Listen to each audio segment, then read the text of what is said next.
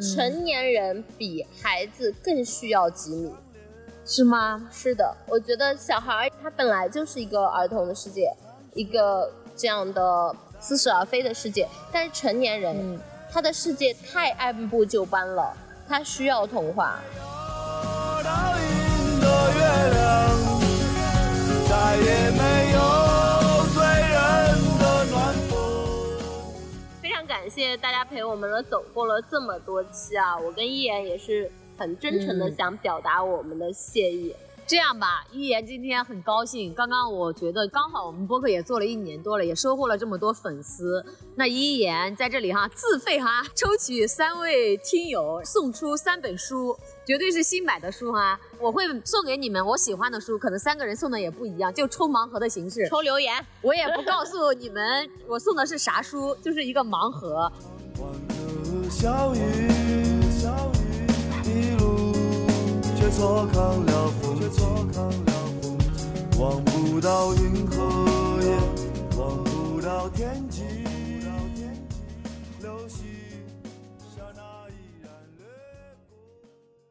大家好，我是一言，正在写书的一言，教师编，八年辞职。大家好，我是百里，一个正在周游世界的未来准艺术家。经百里一言，找寻真实自我，听墙里墙外，纵享自由人生。现在大家能不能听到溪水的声音呀？我们在杭州，我跟一言又见面了，现在正在灵隐寺的外围。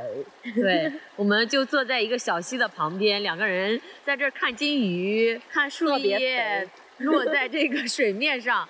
我俩就说，我俩这两个人为啥能把播客做起来呢？觉得有点不可思议。嗯你们喜欢我们什么？请给我们留言。然后他们说我不喜欢你。后面呢，我和百里总结了一下，我觉得我们俩能把播客做起来，原因就是因为我俩太无聊了吧。比如刚刚往这儿一坐，录一起播客吧，录什么呢？就随便录吧。但是我还是蛮有很多想和大家分享的。我觉得这一次见百里，我的感觉还是很不一样的。那当然，我头上多了这么多根粉红的鱿鱼须。不是的，第一次见百里是在三月份，在 DA 那边，现在已经过去了七个月了，对吧？对，大半年了。对，我们已经分开七个月了。百里说呢，我们每年见个一两面也挺好的。他说见到你们好开心呀。我会觉得这一次百里给我的见面之后，感觉更舒服了。是吗？嗯不那么焦虑了。对，会有一种很自在的感觉。当然，第一次见百里，我俩都很激动，在那里咋咋呼呼、叽叽喳喳，一个都停不下来。我四月份的时候很焦虑吗？对呀、大家可以翻我们四月份的播客听啊，我应该挺焦虑的。是的，又来了一只鱼，好吧，我们有吸鱼体质。好大一只鱼，一直在往我们这边游。拍的鱼的照片回头放在播客详情页里。前提是我们能聊下去这一期。对，毕竟是见到锦鲤会有好运气嘛。锦鲤，好的，我发音不准确，这是锦鲤。很感谢大家陪伴我们走过这段离职又探寻自我的时光吧。这是我今年第七次来杭州了。刚刚还给百里说，我说我这一次来杭州，我感觉到杭州是一个很有灵气的城市，我好像越来越喜欢这里了。就还谈不上这个城市，我一定以后要在这儿，就是还没有达到这种喜欢，但是比之前来的几次都喜欢了。在这儿有点困难，房价挺高的，钱没赚够。说到这个问题，我们到底要不要挣钱？你想挣钱吗？我觉得我目前的欲望，我感觉没有达到能挣钱的巅峰值，这欲望上不去，这是个大问题。我觉得还是这样的，还是你手里有钱，这这是一个很挣钱的关键的点。就是当你没钱的时候，你一定会去想要挣钱。我给百里讲一讲我的感受吧，也分享给大家。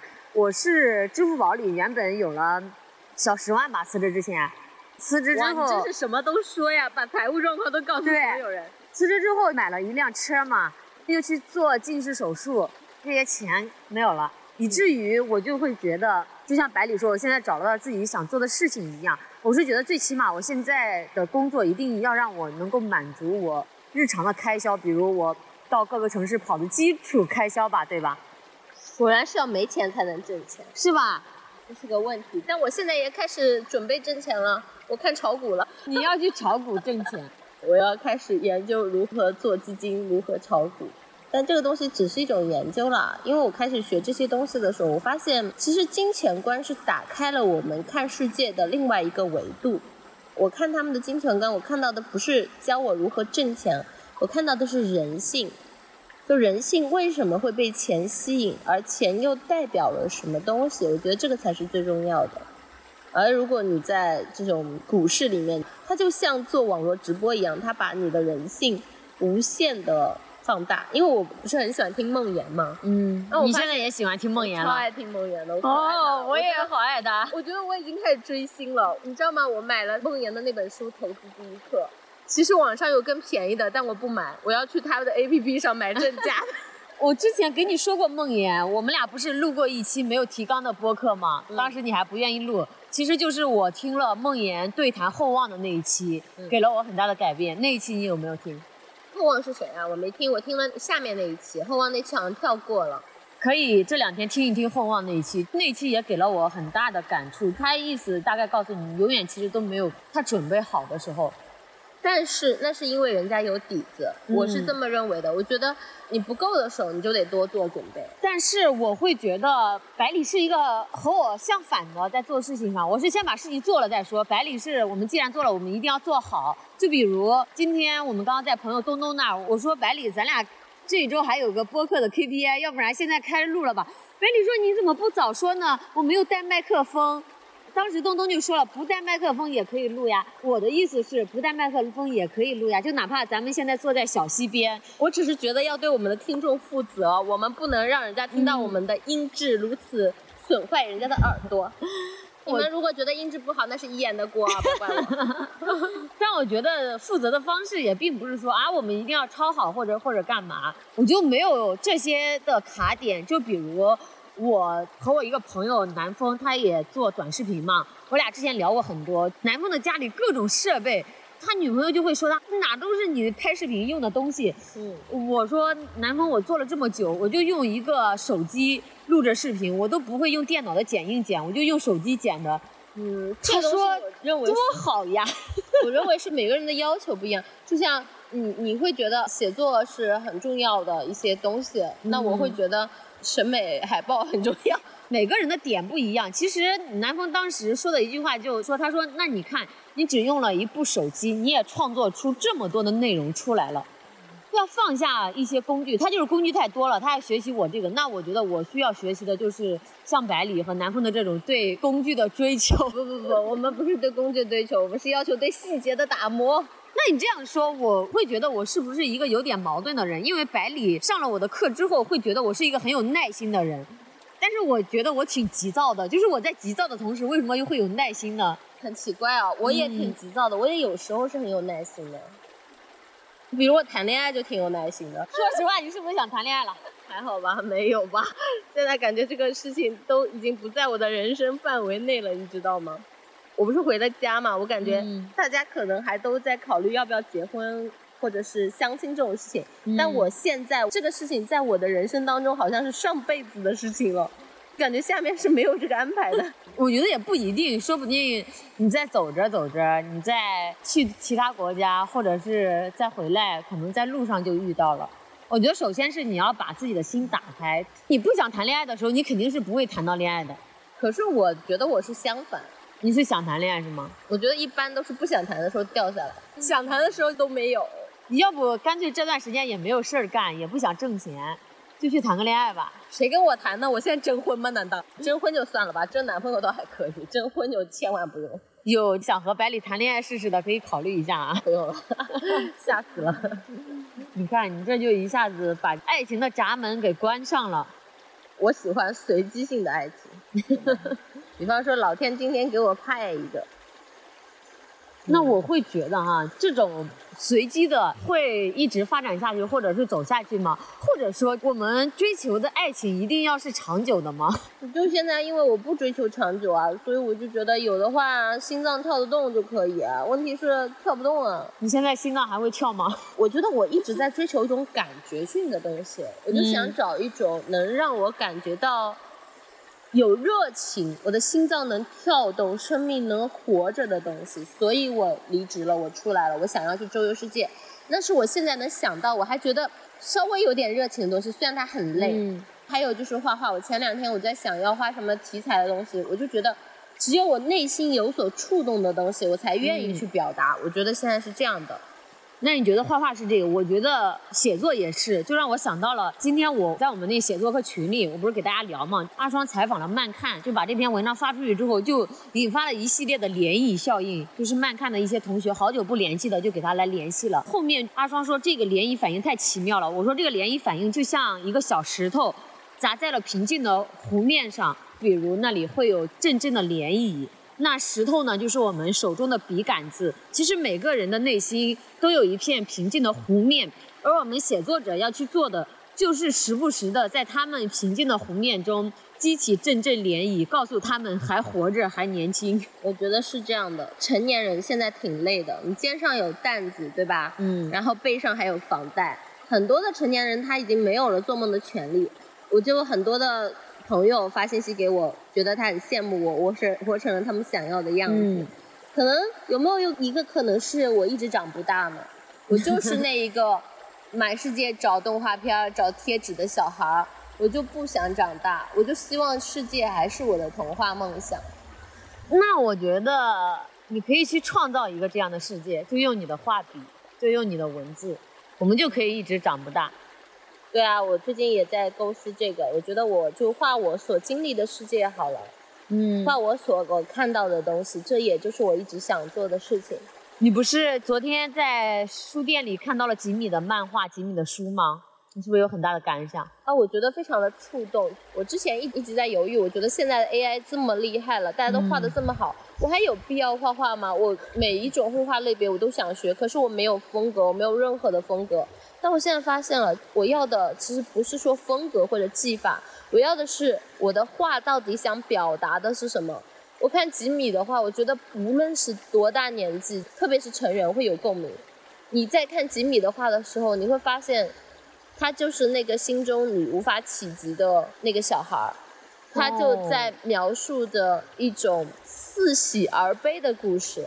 是吗？那种感觉很奇妙。我是很久都没有看吉米了，大概在我初中的时候看的吧。我刚刚突然想到了，二零二零年我去深圳的时候，那个深圳的地铁有一节下车的地方，全部都是吉米的漫画。我记得当时还发了一个朋友圈，我看我能不能找到了。就我超级喜欢，当时还配上了吉米的一些字。我觉得成年人比孩子更需要吉米，是吗？是的，我觉得小孩他本来就是一个儿童的世界，一个这样的似是而非的世界。但是成年人，他的世界太按部就班了，他需要童话。我刚刚找到这张照片，这张照片上面是一个吉米的画，整个地铁口全部都是。吉米说：“也许我们该坐下来，悠闲地喝杯茶，诉说着未来的愿望。”其实这一刻让我想到了我和百里此刻不就是悠闲地坐在小溪边录着播客吗？我悠闲地坐在小溪边和我们的听众朋友们诉说。我觉得我以后要去把我的人生经历画成漫画，对，画成小绘本，然后诉说的是我对这个世界的真实感受，每一刻的成长。我觉得这就是成年人所需要的童话。是的，就像我之前我们在播客里聊的嘛，我说希望百里就是画给成年人看的绘本，因为一提到绘本，大家都会觉得给小孩子看的。那为什么绘本不能给大人看呢？对吧？是不是就是我们长大了，好像很多东西你都不能去做了？会不会有这种？我觉得有吧。嗯。就是规则，我们建构了整个世界观，然后这个世界观告诉你什么年纪应该做什么事情，你这个年纪了，你要结婚了，你必须找对象，你要生孩子了，你必须长大，你必须按部就班。我心中还有梦啊，我就是那个抱着水晶瓶子不肯撒手的那个孩子，我就是想要慢一点长大。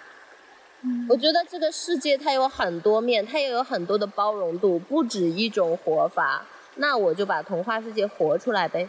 其实我觉得百里身上最珍贵的一点，就是大多数人也都丢失了一点。百里在经历这么多事情之后，还依然内心像个小孩子，他内心里有很童真的一面。大家看百里的画，应该就可以看出来。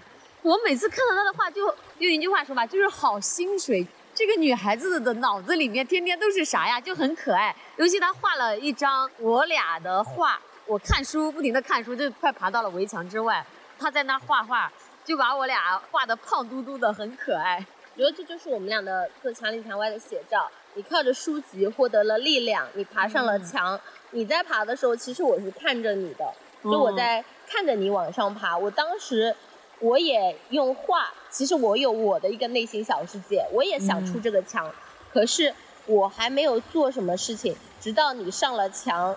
唤起了我心中的一个感觉，我也想往上爬了。其实我是想把它画成一个小的一个动画，之后我应该是坐着我的画笔上来，那个画笔变成了扫把，可以用我的画笔，用我的画板堆起来。我刚刚突然有一种想法哈，就是我看着这个平静的水面，那个小鱼一直在那边游，我突然有了一个大胆的想法，就是我们两个以后可不可以以墙里墙外的名义出版了一本书？我把故事写下来，你把故事画下来，那这本书就围绕我们做了这么多期播客的内容，对吧？你看，其实我们的已经，我觉得可以啊。你梳理一下精华帖，有没有老铁给我们梳理一下每一个 墙里墙外下面的金句？只要你想看到的画面，我就把它画出来，主打一个有求必应啊。这一期播客发布的时候应该到五十集了，而且这一期播客发布的时候，不知道是在二零二三年的年底，还是在二零二四年了。时间好快呀，咱俩都协作一周年了吗？有嘞，我们好像是十一月底发的吧，第一条。对，但是你是在去年十月份就找到了我，就我俩一直说做做，然后中间又耽搁了一些嘛。那也确实一周年了，粉丝都有一万六了。那个时候我们还不知道播客怎么做呢，其实现在也不太懂。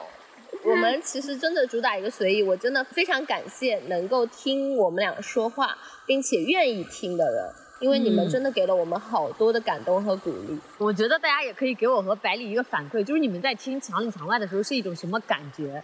最大的感受是啥？我期待你们的留言，我很想看到我们墙里墙外真的是有留言的一个互动的。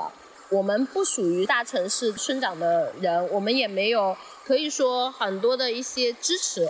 像我昨天我在逛书店的时候看到一本书，那本书叫《南极还是北极吧》，就是一个小女孩，她是上海长宁的一个女孩子，她大概十一岁就有了自己的相机，因为她爸爸是个摄影师，然后她走过了几十个国家，她当时可能就十五岁吧，好像她就去了南极，那是我现在说我说要周游世界，我们想去都去不了的地方，因为机票和船票太贵了，南极的船票三万到六十万不等一张。巨贵，你会去的，百里你会去的，你相信我啊？是吗？我真的会去到南极吗？听着我都要热泪。我跟你说，你一定会去的，而且我要给我们的听众朋友念一段话，因为昨天我刚发完一篇公众号文章，就是五年的时间足以改变一个人的一生，嗯，真的，因为之前我不是想成为伊格那个样子嘛？他不是曾是一名自由职业者，造了一个花园吗？我没有想到五年之后我也成为了一个自由职业者，就很神奇啊！那在这里呢，我特别的想告诉大家，站在二零二三年此时此刻的节点，我觉得二零一八年真的是我人生一个小小的转折。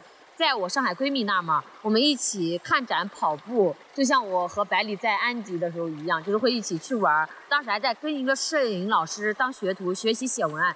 在上海的那段时间呢，我受到了很大的冲击，因为上海的年轻与时尚。让我觉得很自由，但是我回来的时候，我把我很喜欢的吊带裙也留给了闺蜜，我俩可以穿着吊带裙很自在的走在大街上去听演唱会。但是回到小城市，我就不敢穿，我会觉得在老家没有穿衣自由。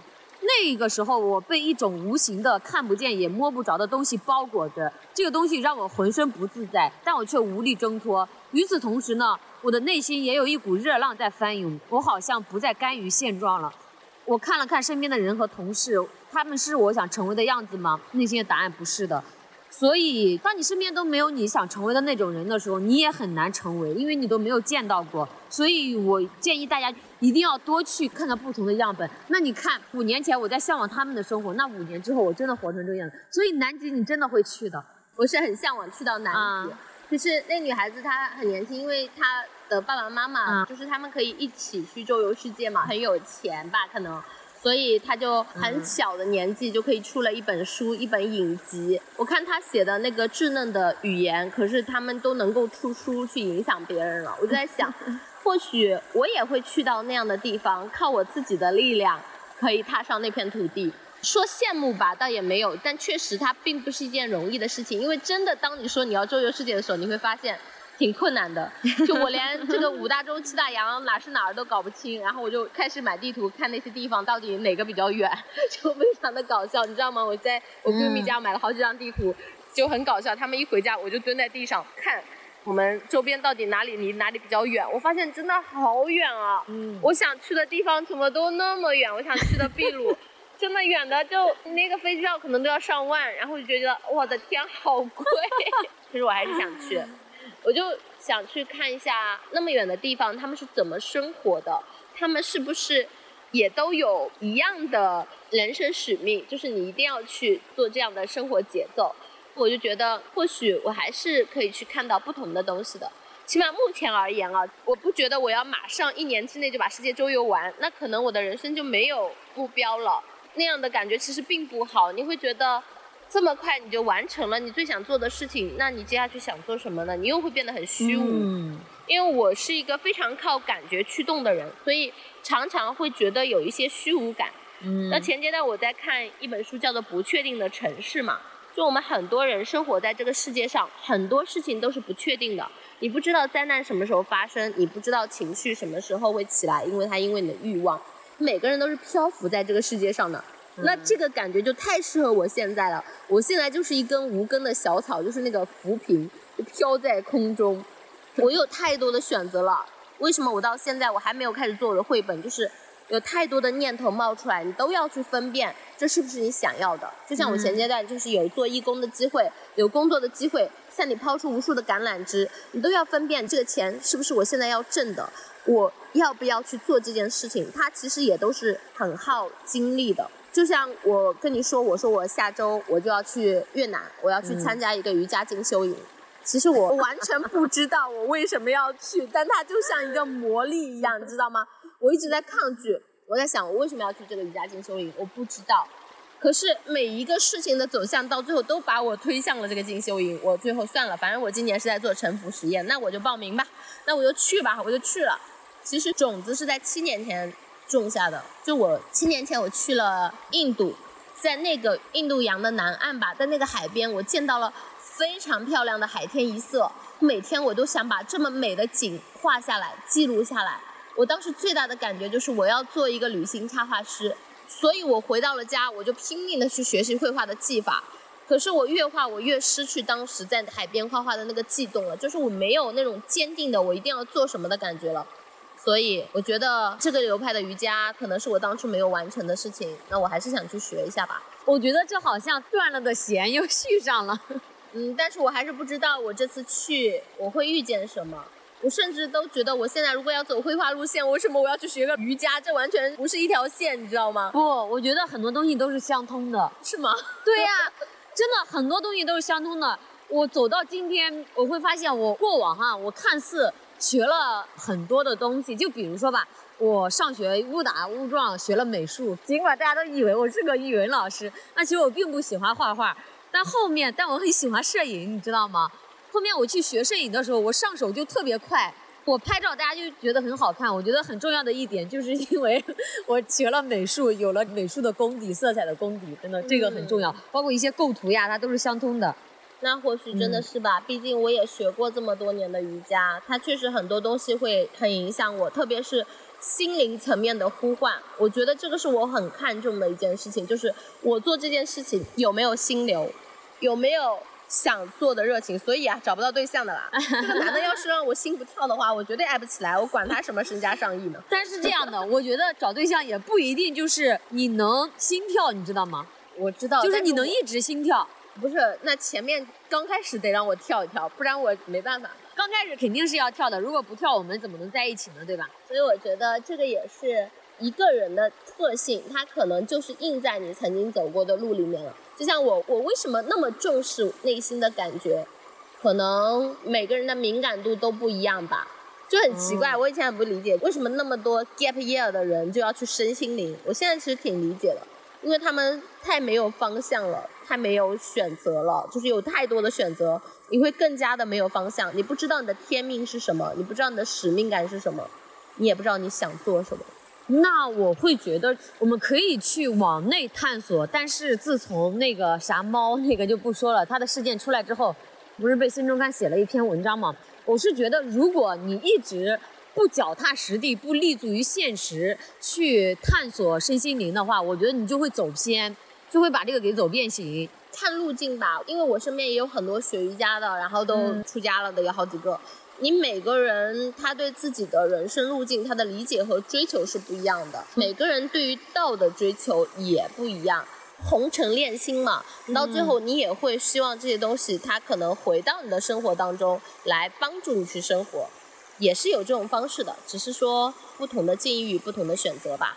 不凡事有个度。对，我觉得还是我们在做事中去修自己，去磨练自己。你看看梦妍，人家就是身心灵的呢。